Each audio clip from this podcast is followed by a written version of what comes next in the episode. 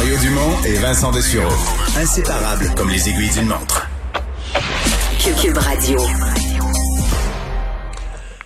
avez peut-être vu passer ce reportage de Radio-Canada qui a été commenté par tous les politiciens euh, aujourd'hui.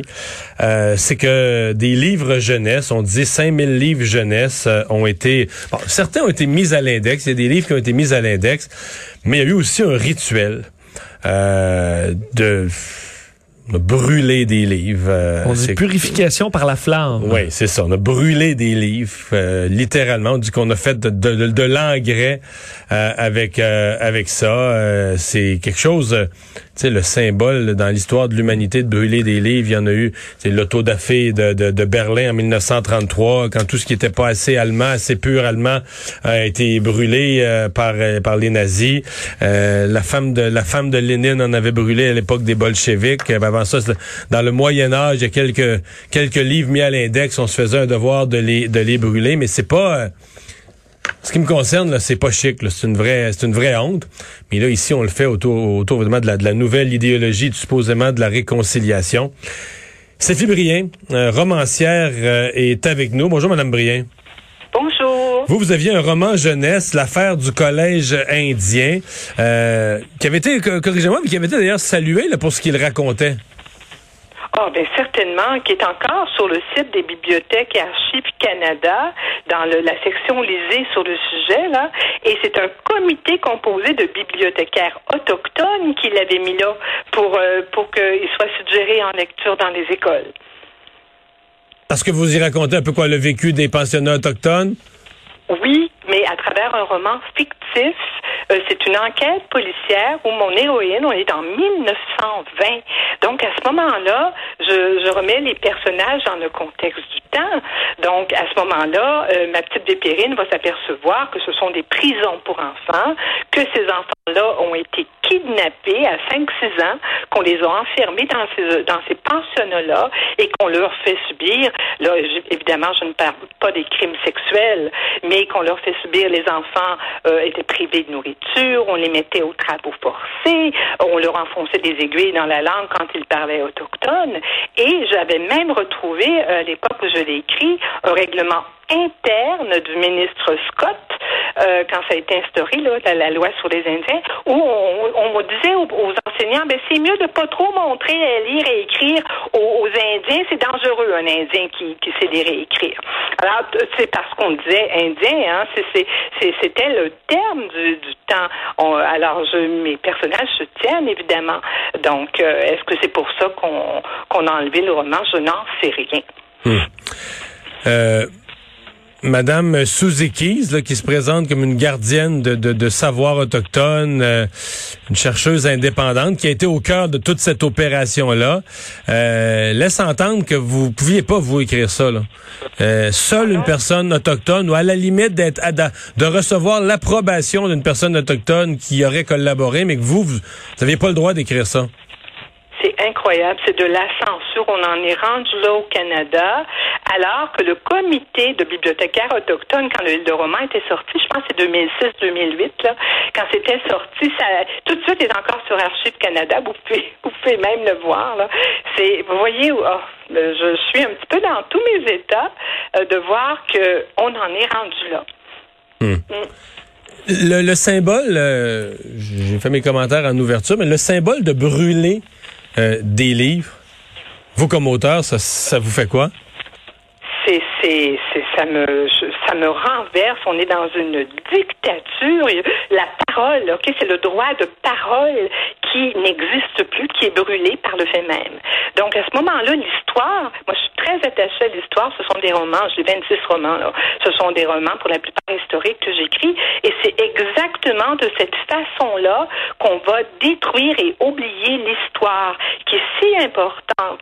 D'ailleurs, euh, je crois que c'est Machiavel qui disait que pour prévoir l'avenir, il fallait connaître le passé. Donc, c'est quelque chose qui est très, très important, se souvenir de son passé. Donc là, on vient de dire, bon, hey, on brûle tout. Donc, le passé disparaît. C'est un peu de la, science-fiction, euh, à mon sens, à moi. Hmm. Ce matin, euh, tout le monde a commenté ça. Je parle surtout des politiciens fédéraux. Ils sont en campagne.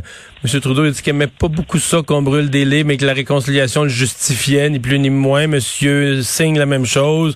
Euh, Renato n'a pas voulu commenter au départ. Puis finalement, il s'est réveillé trois heures plus tard. Il a envoyé un petit message sur Twitter.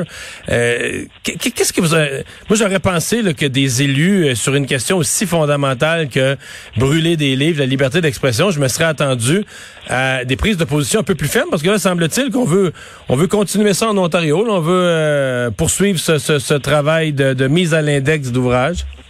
C'est un manque de courage flagrant et un manque de culture flagrante parce qu'aucun de ces politiciens-là, de toute évidence, n'a lu le livre. Moi, j'ai tellement de commentaires sur les réseaux sociaux, des gens qui ont lu le livre, où, à la fin de ce roman-là, on a juste le goût de serrer les Autochtones dans nos bras, puis on vient de tout comprendre par où ils sont passés.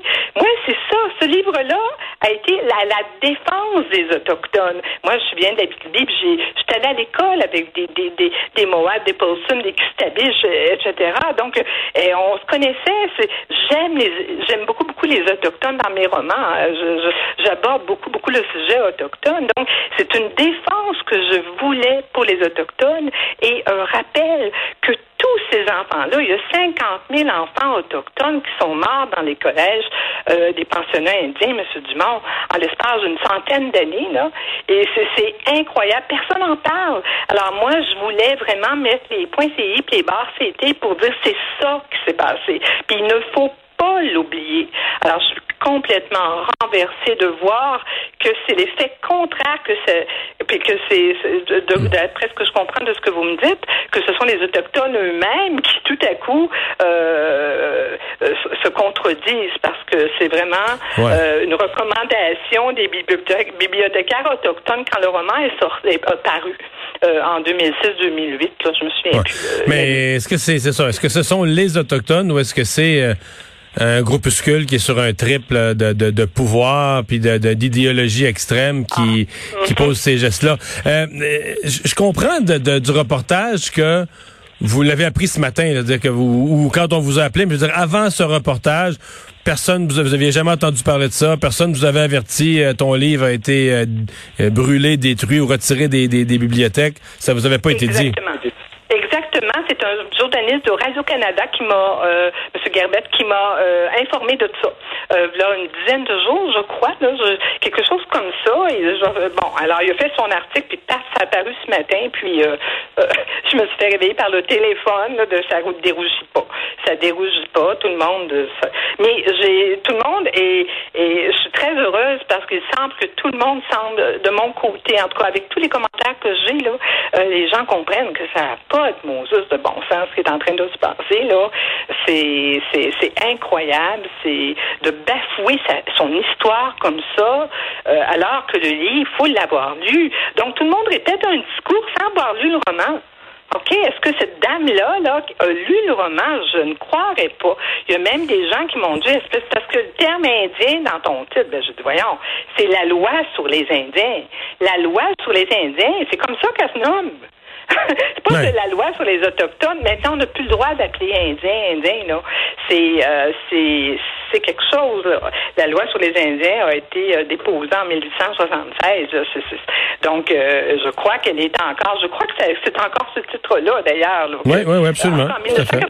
Bon, ouais, alors, c'est, c'est là, ça n'a pas de bon sens. Là. là, on est dans démagogie. Là. Il y a quelque chose qui va plus. Il y a quelque chose qui va vraiment plus. Madame Brien, merci beaucoup. Célie Brien, romancière, auteur du roman jeunesse L'affaire du collège indien. Donc, euh, ben voilà, c'était tout un débat. Elle nous parlait, Madame Brien, je conclue avec ça, elle nous parlait que Bibliothèque et Archives Canada avait reconnu la valeur de son livre et d'un point de vue là, historique pour les pour les autochtones. Euh, il avait été écrit à propos de ce livre. Sylvie Brien y aborde avec justesse le sujet des pensionnats où les jeunes autochtones arrachés à leur famille étaient éduqués loin de leurs parents et de leurs traditions. Donc, on est loin du, du, du, mépris ou de quoi que ce soit. Euh, quoi qu'il en soit, euh, il, y a plus, il semble qu'il n'y a plus aucune forme de liberté d'expression qui, euh, qui existe. Comme dit cette dame, là, la, responsable de la de l'opération de mise à l'index. Si tu n'es pas autochtone, tu ne peux pas écrire sur les autochtones. Vous rendez-vous compte comment c'est fou? Comme si, par exemple, l'auteur Kim Thuy, là, qui est une des plus grandes auteurs qu'on a au Québec, pouvait, si elle écrivait un roman dans lequel elle décrit le référendum de 95 puis le vécu des Québécois, on dirait, non, non, tout est vietnamienne, t'as pas d'affaire, tu connais pas ce qu'on a vécu au Québec, t'as pas d'affaire à écrire là-dessus. Fou surtout pas le genre de société dans laquelle on veut vivre.